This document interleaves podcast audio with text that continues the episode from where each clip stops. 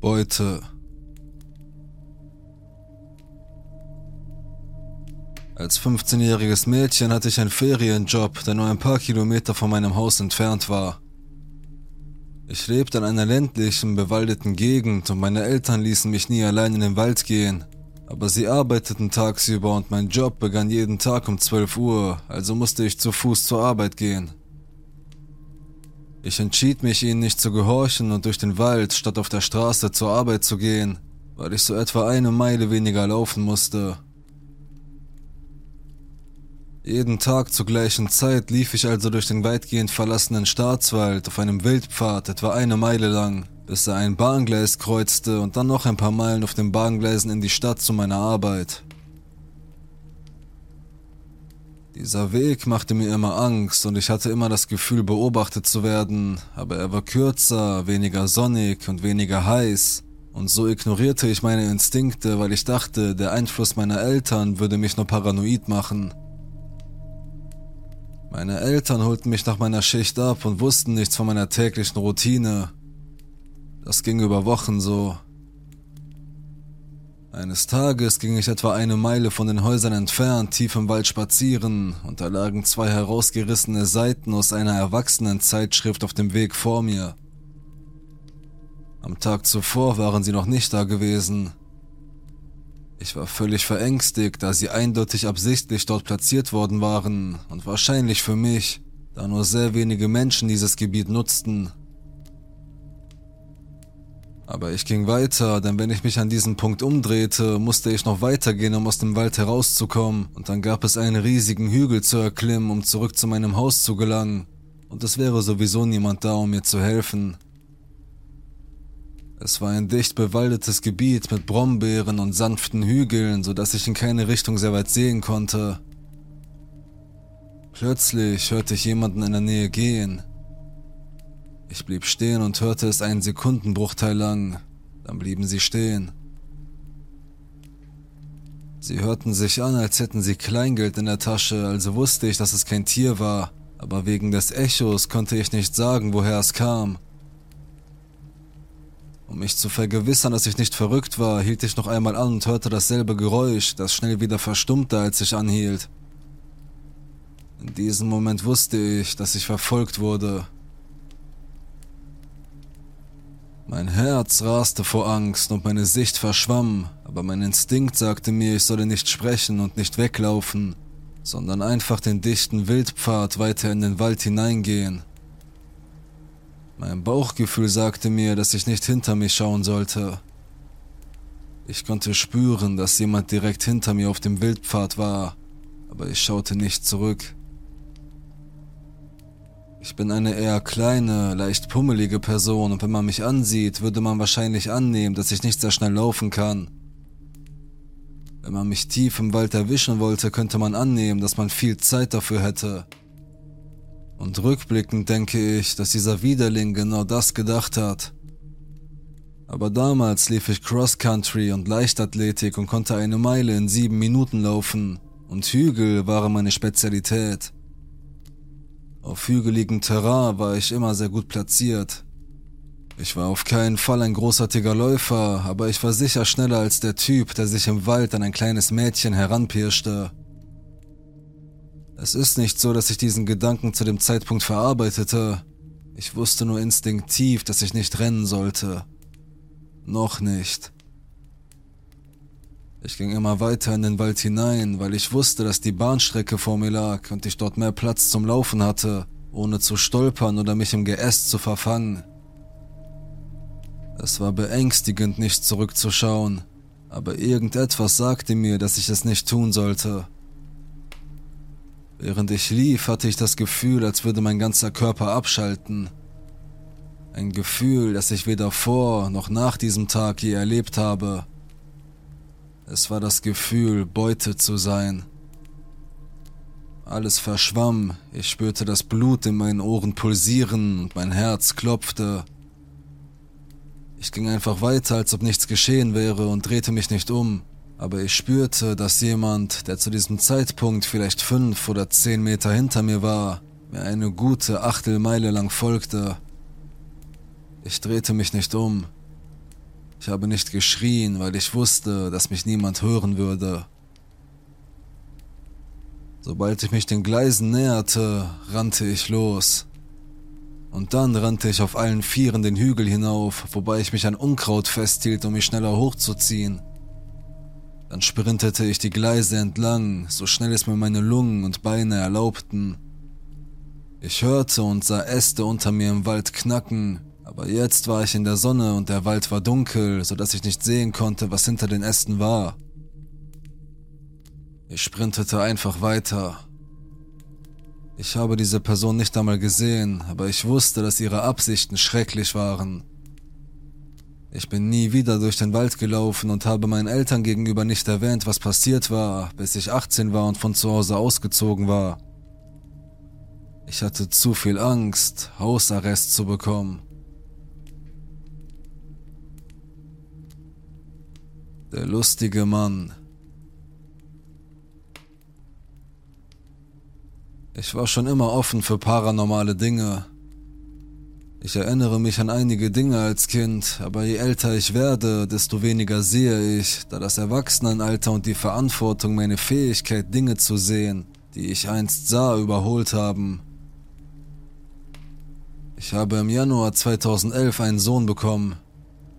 Im Jahr 2013, als er fast zwei Jahre alt war, zogen wir aus dem Haus meiner Mutter in unsere eigene Wohnung. Es war eine Art überstürzte Tortur, da meine Mutter und ich oft aneinander geraten und sobald ich das Geld hatte, bezog ich die erstbeste freie Wohnung.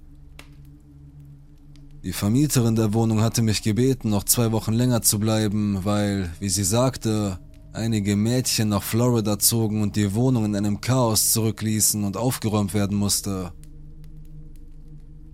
Sie verlangte nie eine Bonitätsprüfung, keine Referenzen, nichts. Es war nur ein, okay, ich sag Ihnen Bescheid, sobald die Wohnung in Ordnung ist. Ich zog wahrscheinlich einen Monat, nachdem sie sagte, ich könne die Wohnung haben, ein. Als ich einzog, hatte ich ein seltsames, aber beruhigendes Gefühl.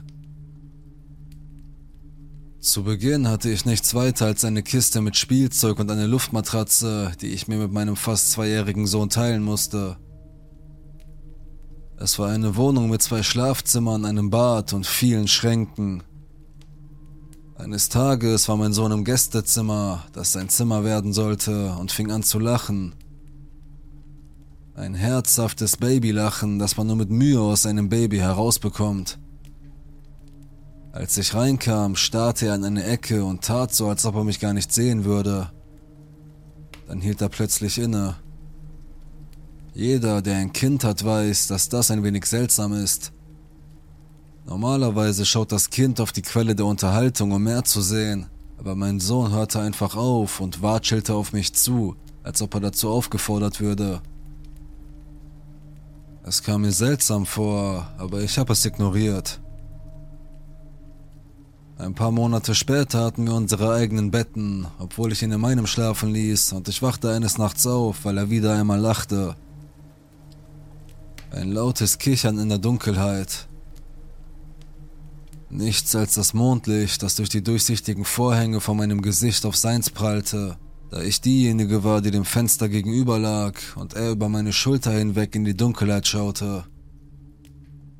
Ein breites Lächeln breitete sich auf seinem Gesicht aus, als ich fragte, was ist so lustig, mein Schatz?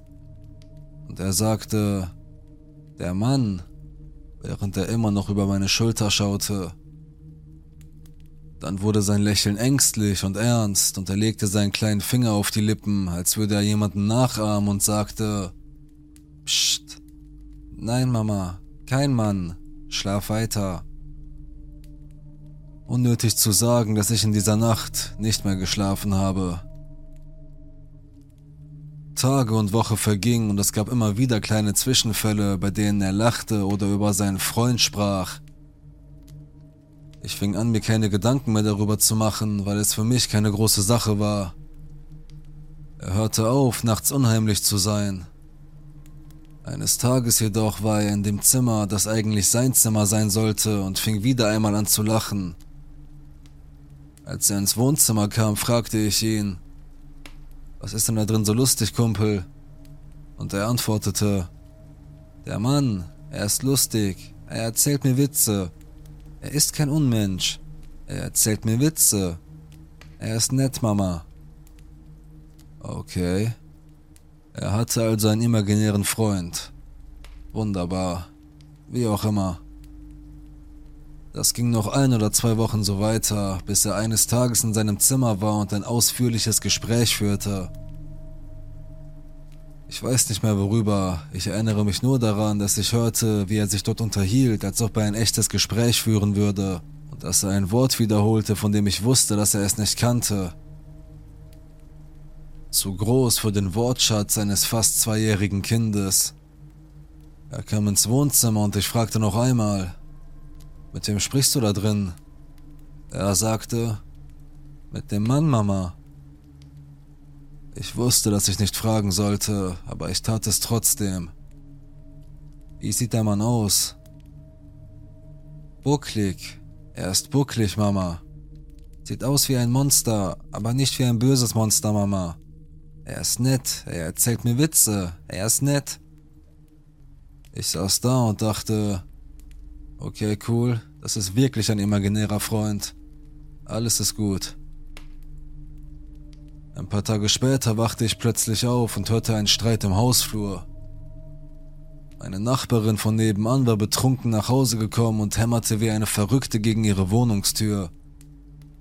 Ich war in einer Stadt aufgewachsen, in der das Abschließen von Türen optional war, also ging ich ausnahmsweise mal zur Tür, um sie abzuschließen, damit diese Frau nicht aus Versehen meine Tür öffnete.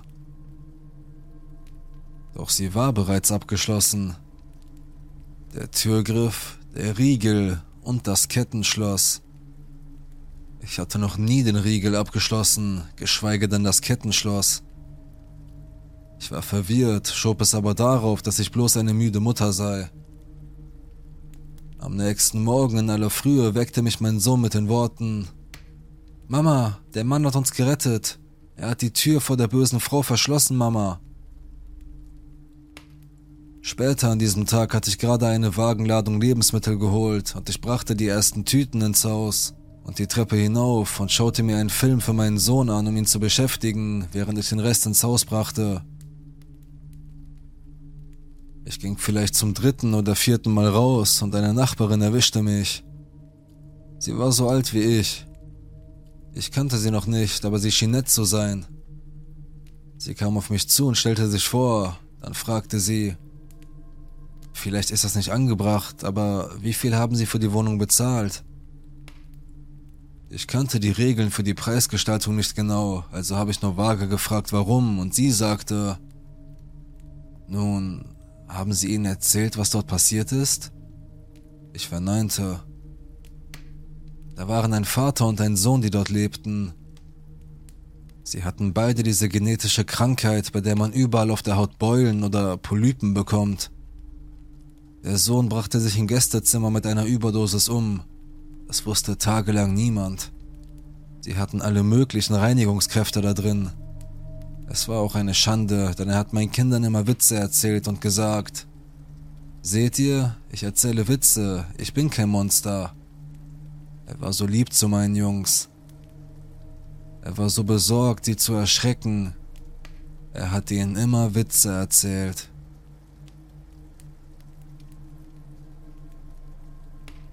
Dad.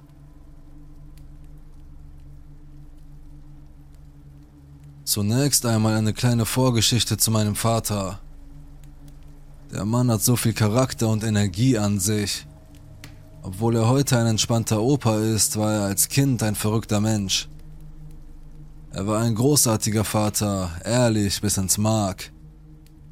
Er entschuldigte sich, wenn er das Gefühl hatte, im Unrecht zu sein, und er setzte sich zu einem und weinte mit einem, wenn die Dinge an der eigenen Selbstachtung nagten.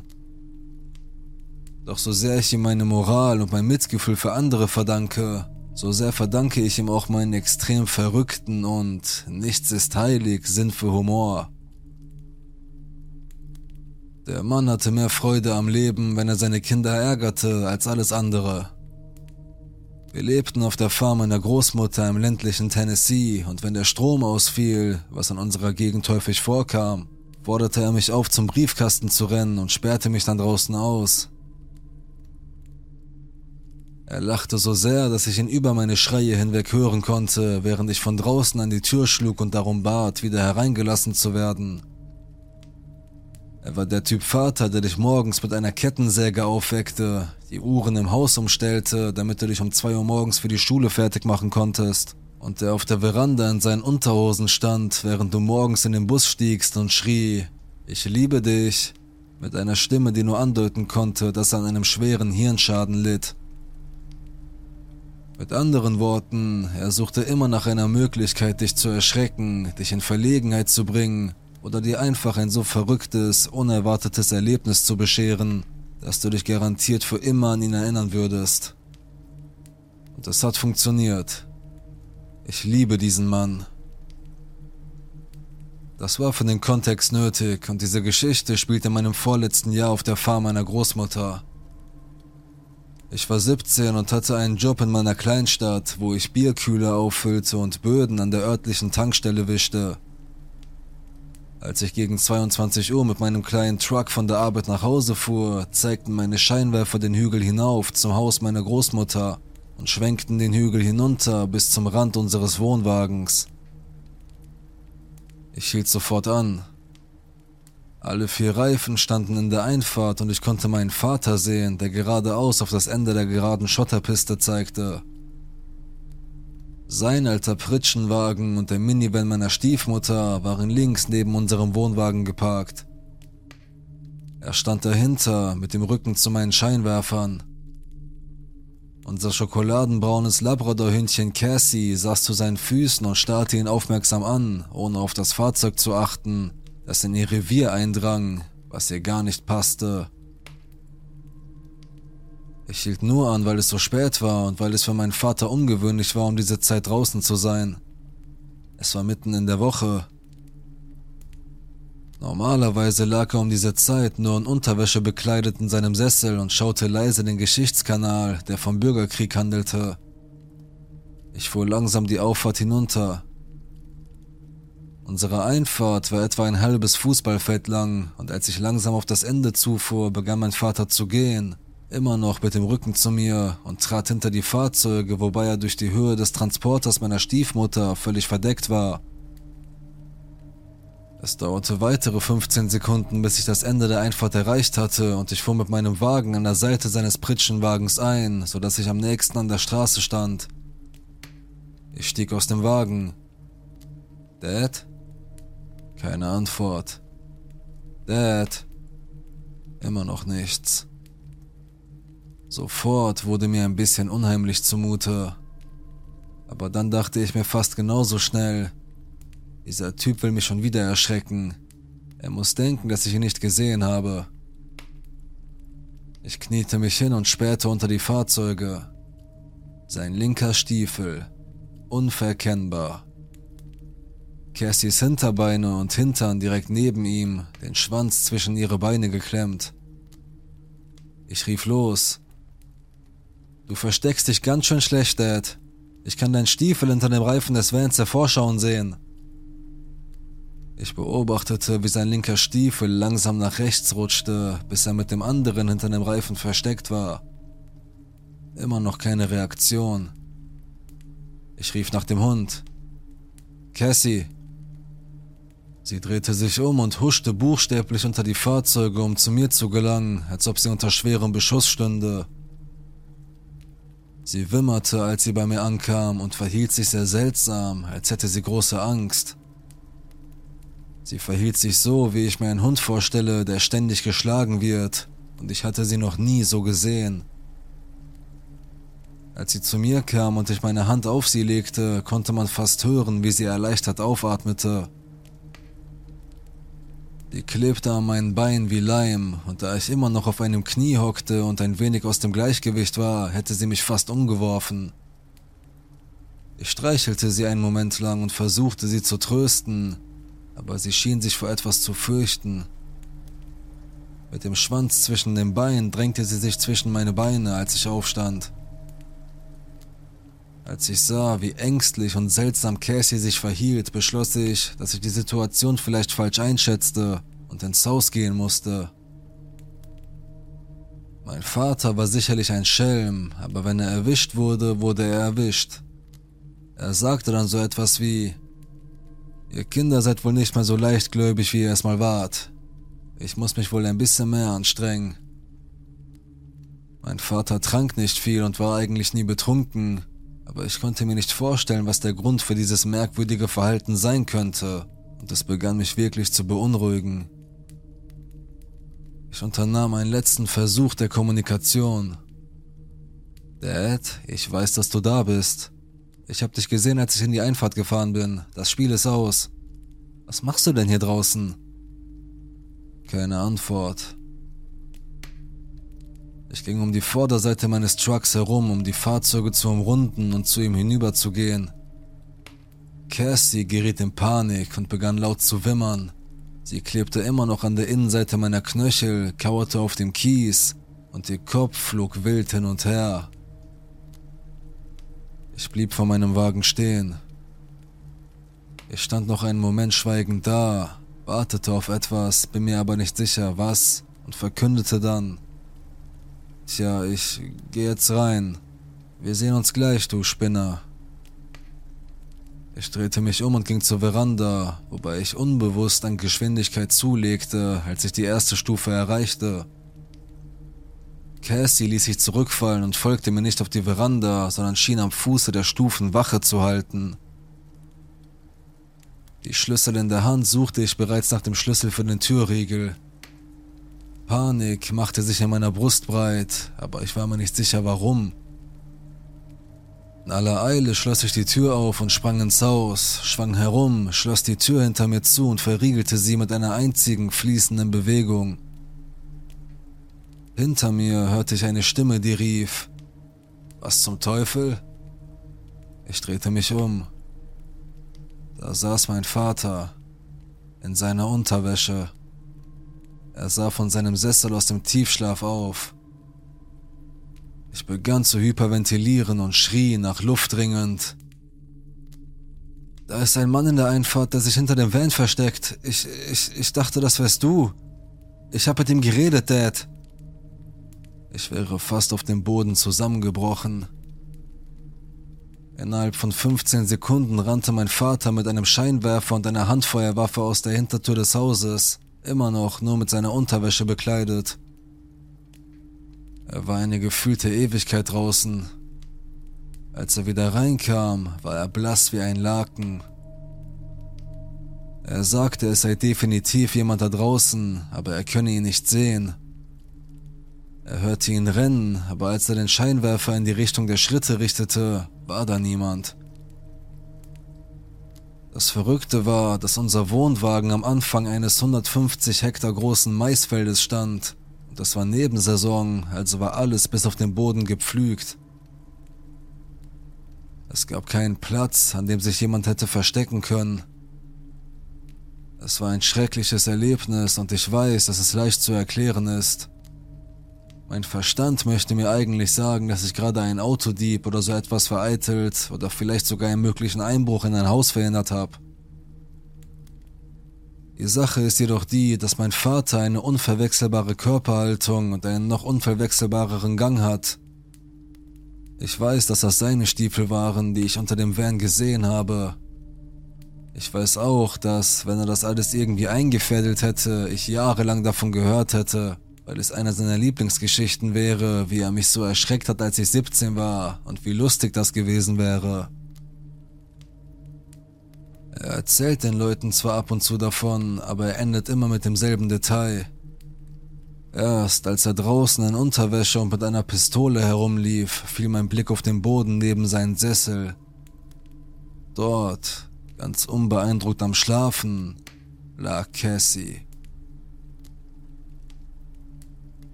Mein bester Freund.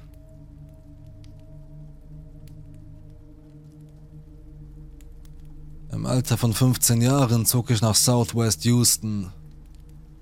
Ich war viele Jahre lang herumgezogen, vor allem weil ich in einer Pflegefamilie war und nicht wirklich ein starkes Unterstützungssystem oder eine Familie hatte. Houston selbst ist eigentlich ganz nett, aber natürlich musste ich in einem Heim untergebracht werden, das wahrscheinlich in einem der ghettoartigsten Teile der Stadt lag. Ich war ehrlich gesagt einer der einzigen Weißen in der Gegend, was es aufgrund der kulturellen Unterschiede etwas schwierig machte, Freunde zu finden. Ich lernte einen Mann namens David kennen, der zu dieser Zeit eine Freundin hatte. Wir kamen uns bald sehr nah und er wurde sehr kokett und etwas beschützend mir gegenüber. Ich bemerkte auch, dass er stark drogenabhängig war und große Wutprobleme hatte. Erst nachdem ich einige Monate mit ihm und seiner Freundin verbracht hatte, wurde mir klar, wie psychisch labil er wirklich war. Eines Tages schwänzten wir die Schule und gingen in den nächsten Skatepark. Als junge Ziellose lungerten wir natürlich nur herum, rauchten Gras und redeten belangloses Zeug. Nach etwa 30 Minuten wurden wir von mehreren Typen angesprochen, die komplett schwarz gekleidet waren. Ein paar von ihnen erkannte ich aus meinem Biologieunterricht. Als nächstes fingen sie an, David anzugreifen. Er wurde auf den Boden geschleudert und wiederholt getreten und geschlagen.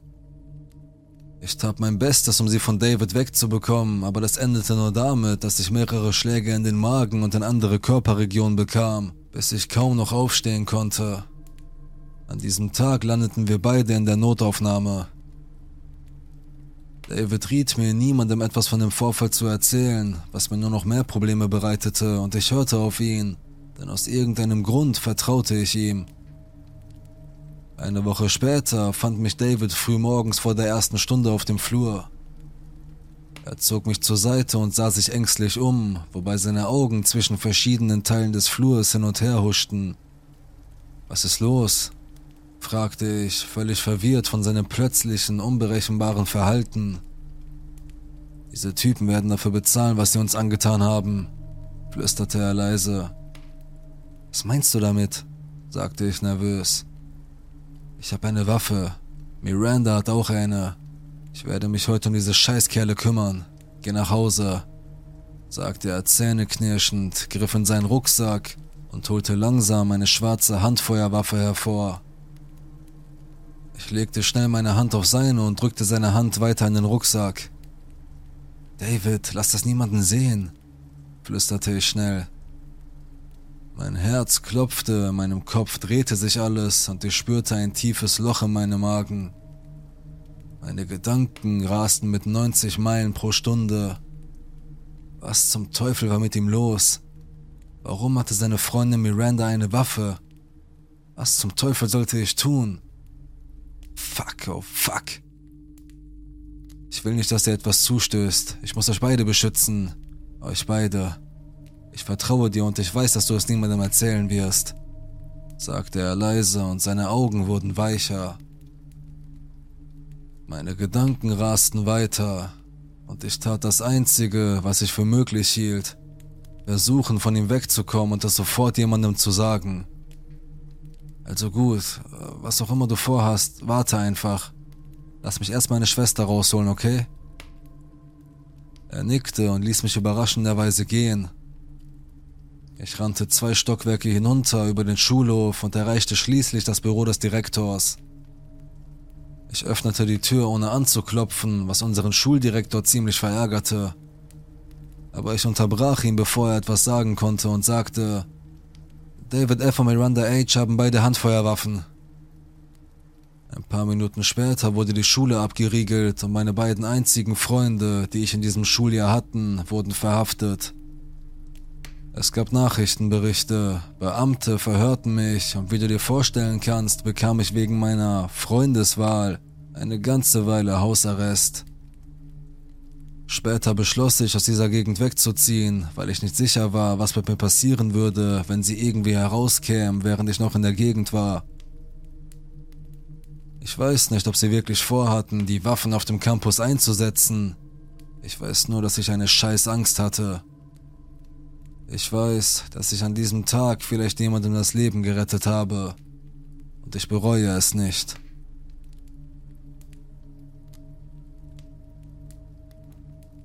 Windfall.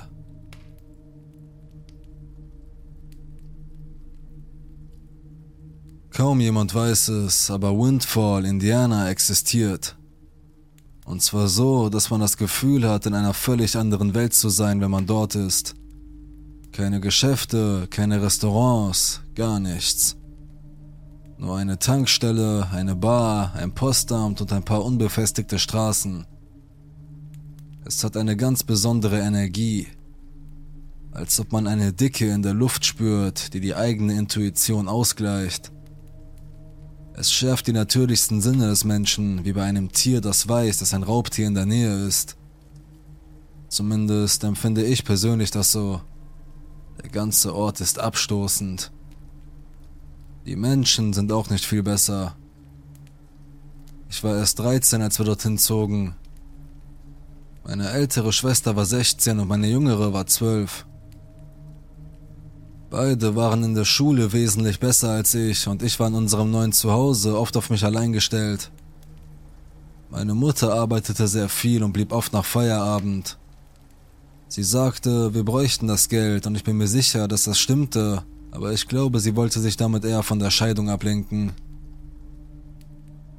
Das neue Haus war klein. Drei Schlafzimmer, ein Bad, ein Esszimmer und ein Wohnzimmer. Wir hatten einen eingezäunten Garten und einen matschigen Rasen, über dem ein alter Baum hing. Es war mitten im Winter und als 13-jähriges Mädchen, das seine erste von vielen kommenden depressiven Episoden durchmachte, tauchte ich ins Internet ein. Ich kam jeden Tag nach Hause in ein leeres Haus, machte mir einen Snack und setzte mich auf die Couch, um mich in einem YouTube-Kaninchenloch zu verlieren, bis mir die Augen wehtaten. Wir wohnten erst seit ein paar Wochen in dem Haus, aber ich begann mich an ein neues Leben zu gewöhnen. Sicher, ich mochte Windfall nicht, aber ich hatte keine Angst vor unserem Haus. Die Schule war miserabel, aber ich schätzte meine Zeit für mich selbst. Ich hatte das Gefühl, einen kleinen Vorgeschmack auf das Erwachsenenleben zu bekommen, auf das ich als 13-Jährige so erpicht war. Ich hatte keine Angst vor dem Alleinsein, bis ich ihn entdeckte. Manchmal wurde ich bei meinem YouTube-Streifzug durch den Fernseher abgelenkt und mein Laptop-Bildschirm schlief ein. Ich schaute nach unten, wackelte mit der Maus und machte weiter. Aber dieses Mal stand eine kleine Gestalt hinter mir in der Tür zum Schlafzimmer meiner Mutter. Nur eine kleine Erscheinung mit auffallend hochgestecktem Haar. Er bewegte sich nicht, aber die Haare um meinem Nacken stellten sich aufrecht auf und meine Haut bekam eine Gänsehaut.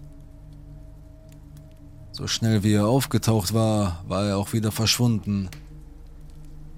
Ich hatte mich nicht umgedreht, um ihn anzusehen, aber ich wusste in meinem Herzen, dass es ein kleiner Junge sein musste. Ich hatte keine Angst vor ihm. Das Haus war alt und ich hatte das Gefühl, dass er vielleicht nur neugierig war. Ich hatte nicht das Gefühl, dass er böse war oder dass ich mich vielleicht vor ihm fürchten sollte. Er hatte mich nur überrascht, das war alles. Es wurde normal, ihn zu sehen. Meistens war er in der Spiegelung meines Bildschirms zu sehen. Manchmal blickte ich auf und sah ihn an der Tür des Esszimmers lehnen. Er war nie in Farbe zu sehen, nur ein schwarzer Schatten, der verblasste, sobald ich blinzelte. Ich wollte es meinen Schwestern und meiner Mutter nicht sagen. Ich wurde in der Schule fast jeden Tag fürchterlich gemobbt und ich hatte das Gefühl, wenn ich etwas sagen würde, würden sie sich über mich lustig machen oder mich einfach für verrückt erklären. Ich wollte nicht, dass sie denken, ich käme mit dem Alleinsein nicht zurecht. Wie auch immer, er war harmlos. Am Anfang. Doch schon bald kam er mir immer näher oder Dinge im Haus fielen auf mysteriöse Weise um. Schränke knallten zu oder der Fernseher schaltete sich aus. Die Vorhänge schwankten, als ob jemand mit der Hand durch sie hindurchgefahren wäre. Ich ließ meine Kopfhörer dröhnen und blieb auf der Couch sitzen, starrte auf meinen Laptop und betete, dass jemand, irgendjemand nach Hause kommen würde. Wenn ich ihn sah, begann mein Gesicht und meine Handflächen zu schwitzen. Ich hatte das Gefühl, dass der neugierige Geist vielleicht gar nicht so unschuldig war. Als würde er mich necken oder seine Grenzen ausloten, um zu sehen, was er tun könnte, um mir Angst einzuflößen. Ich hatte nie versucht, mit ihm zu reden oder zu kommunizieren und ehrlich gesagt hatte ich auch kein Interesse daran, es zu versuchen. Das erste Mal, dass ich ihn im Detail sah, war in meinem Bett. Meine kleine Schwester und ich teilten uns ein Zimmer und ich schlief oben, während sie unten schlief. Ich begann, mitten in der Nacht aufzuwachen, schweißgebadet und mit rasendem Herzen. Jede Nacht schaute ich über das Geländer meines Bettes und sah ihn mitten in meinem Zimmer stehen und meine kleine Schwester anstarren, während sie schlief. Er konnte erst sieben Jahre alt gewesen sein. Er war dünn und trug ein rot kariertes Hemd mit Knopfleiste, das in eine schwarze Hose gesteckt war. Er hatte hochgestecktes, bleichblondes Haar und blassblaue Augen. Was an ihm auffiel war, wie weiß seine Haut war er sah fast wie ein Albino aus, doch seine Lippen hatten einen tiefvioletten Farbton. Ich hatte zu viel Angst, meine Augen zu schließen oder auch nur zu atmen. In den folgenden Nächten wachte ich auf und hielt mir die Augen zu, weil ich wusste, wenn ich sie öffnete, würde er da sein. In manchen Nächten war meine Schwester nicht in ihrem Bett, weil sie noch so jung war, dass sie in Mamas Bett sein wollte. Er stand immer noch einfach da und starrte. Er würdigte mich keines Blickes und ließ nicht erkennen, dass er wusste, dass ich da war. Aber ich wusste, dass er es wusste. Während ich dieses Geheimnis für mich behielt, begann unser Haushalt zu zerfallen. Meine Schwestern und ich stritten ständig. Meine Depressionen verschlimmerten sich und Selbstverletzungen schlichen sich in mein tägliches Leben ein. Meine Mutter fing an, immer mehr zu trinken und in Wutanfällen oder aus Traurigkeit sagte sie Dinge, die sie nicht so meinte. Sie hatte sich in eine Person verwandelt, die voller Wut war, obwohl sie früher so liebevoll und nett gewesen war. Meine Familie fühlte sich für mich wie Fremde an. Das führte dazu, dass ich noch mehr Zeit allein im Haus verbrachte, während meine Schwestern bei ihren Freunden unterkam. In meiner neuen Schule hatte ich keine Freunde, also war das Einzige, was ich tun konnte, um abzuschalten, Spaziergänge zur Tankstelle zu machen oder mit dem Hund zu spielen, den die Nachbarn draußen an einem Baum angekettet hatten.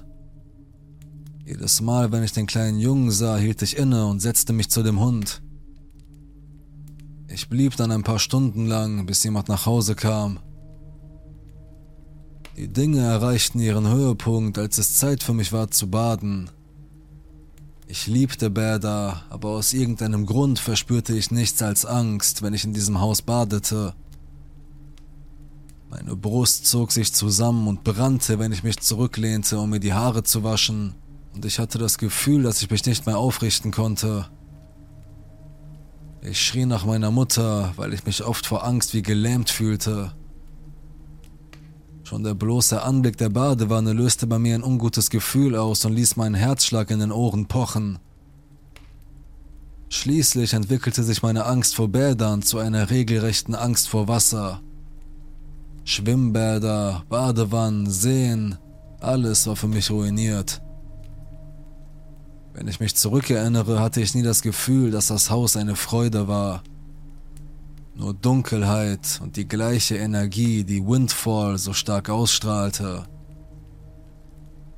Ich war sehr erleichtert, als Mom uns mitteilte, dass sie und mein Stiefvater sich geeinigt hatten und wir wieder nach Hause ziehen würden. Ich hätte gar nicht schnell genug aus diesem Haus verschwinden können. Das Einzige, was ich nicht zurücklassen wollte, war der Hund der Nachbarn. Ich hatte gelernt, diese Erinnerung zu verdrängen das Gesicht des kleinen Jungen tauchte immer noch von Zeit zu Zeit in meinen Träumen auf, aber ich hatte meine Angst vor dem Alleinsein überwunden. Meiner Mutter ging es besser und schließlich war sie wieder ganz die alte. Die Zeit verging und die Depression wurde leichter zu bewältigen. Ich hatte ihn fast vergessen. Eines Abends saßen wir alle zusammen am Lagerfeuer, quatschten und sprachen über alte Erinnerungen. Ich war jetzt 20 und hatte das Gefühl, dass ich den Jungen zur Sprache bringen und mit jeder Art von Gegenreaktion umgehen konnte. Ich fragte meine Mutter, ob sie sich an das Haus erinnere und ob sie dort jemals etwas gesehen habe. Oh ja, sicher. In dem Haus spukte es wie verrückt. Das waren ihre genauen Worte. Ja, meine ältere Schwester mischte sich ein. Da war ein kleiner Junge, er war böse. Ich habe ihn immer um den Esstisch herumlaufen sehen oder an Moms Tür stehen. Deshalb war ich auch immer bei Olivia, weil ich dieses verdammte Haus gehasst habe. Ich erzählte ihnen meine Geschichte. Alles. Ich erzählte ihnen, warum ich plötzlich solche Angst vor Wasser hatte und warum ich es hasste, allein zu sein. Es war nicht nur er, da war auch eine alte Frau dabei, sagte meine Mutter. Sie stand im Esszimmer und sagte mir, ich solle aus dem Haus verschwinden. Ich wachte mitten in der Nacht auf und sie stand am Ende meines Bettes und starrte mich stinksauer an. Deshalb bin ich mitten in der Nacht aufgestanden und habe deine Schwester aus dem Bett geholt, dass sie neben mir schlafen konnte, weil ich solche Angst hatte. Das schlimmste Mal, als es passierte, wachte ich auf und sah den Jungen auf meiner Kommode sitzen und mit den Beinen wackeln. Er sprang von der Kommode herunter, ging an die Seite meines Bettes und sprang auf mich zu. Er sprang direkt auf mich zu und verschwand dann. Als wir gegangen sind, habe ich in dem Haus nachgesehen. Es hat sich herausgestellt, dass das Haus früher einer alten Dame gehörte, die dort gestorben ist. Was ist mit dem kleinen Jungen? Fragte ich. Ja, ein kleiner Junge ist in den 70er Jahren in diesem Haus gestorben. Er ertrank. Seit ich das Haus verlassen habe, bin ich ein paar Mal nach Windfall zurückgekehrt, um meine Familie zu besuchen. Die Energie ist immer noch da. Diese Schwere und Jenseitigkeit. Im Laufe der Jahre tauchen immer mehr Geistergeschichten über Windfall und die Menschen, die dort gelebt haben, auf. Indianische Geister und kleine Kinder. Dieser Ort hat etwas an sich, das genau auf die Welle der paranormalen Möglichkeiten fällt. Er strahlt Dinge aus, von denen ich nicht weiß, ob wir als Spezies jemals in der Lage sein werden, sie zu begreifen. Windfall, Indiana existiert und alles andere dort auch.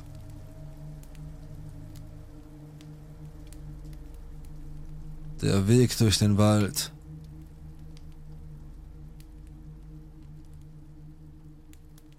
Ich wohnte in einem ländlichen Teil des Vereinigten Königreichs und habe die meiste Zeit meines Lebens in ländlichen Gebieten gelebt, sodass ich an lange Spaziergänge gewöhnt war, gelegentlich auch nachts, besonders bevor ich Auto fahren konnte. Sie haben mich nie sonderlich gestört, gelegentlich habe ich mich gegruselt, aber diese eine Nacht war das schrecklichste Erlebnis, das ich je hatte.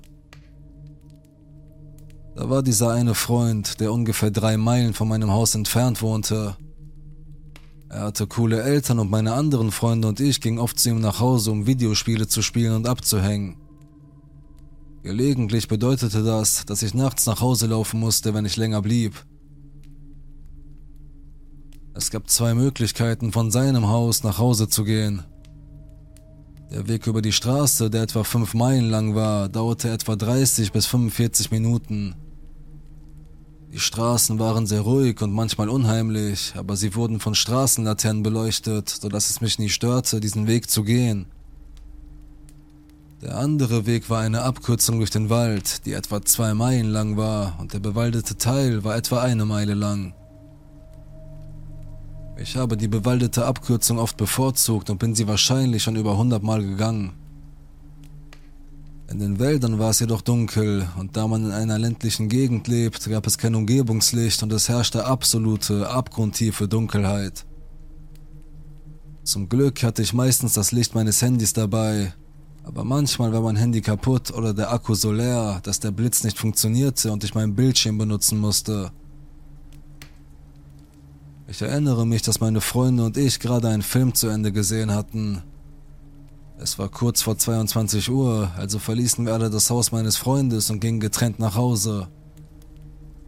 Ich überlegte kurz, welchen Weg ich einschlagen sollte und entschied mich für die Abkürzung durch den Wald. Ich ging von seinem Haus weg und auf dem Pfad zu, der in den Wald führte. Die Straßenlaternen wurden schwächer, als ich die Felder vor dem Wald betrat. Ich warf einen Blick auf mein Handy und stellte fest, dass der Akku nur noch für ein paar Minuten Blitzlicht reichte.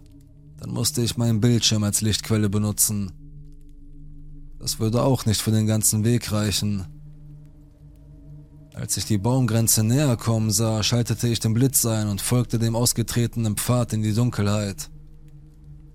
Zu meinem Entsetzen erlosch mein Licht innerhalb von Sekunden nach dem Betreten des Weges und ich drehte mein Handy um, um zu versuchen, den Weg mit Hilfe des Bildschirms zu leuchten. Beim Gehen hielt ich Ausschau nach all den vertrauten Orientierungspunkten, die ich zu sehen gewohnt war, um sicher zu gehen, dass ich in die richtige Richtung ging. Komischer Baumstumpf, check. Halb umgestürzte Tanne, check. Riesige Pfütze, über die ich springen musste, check. Alles lief gut.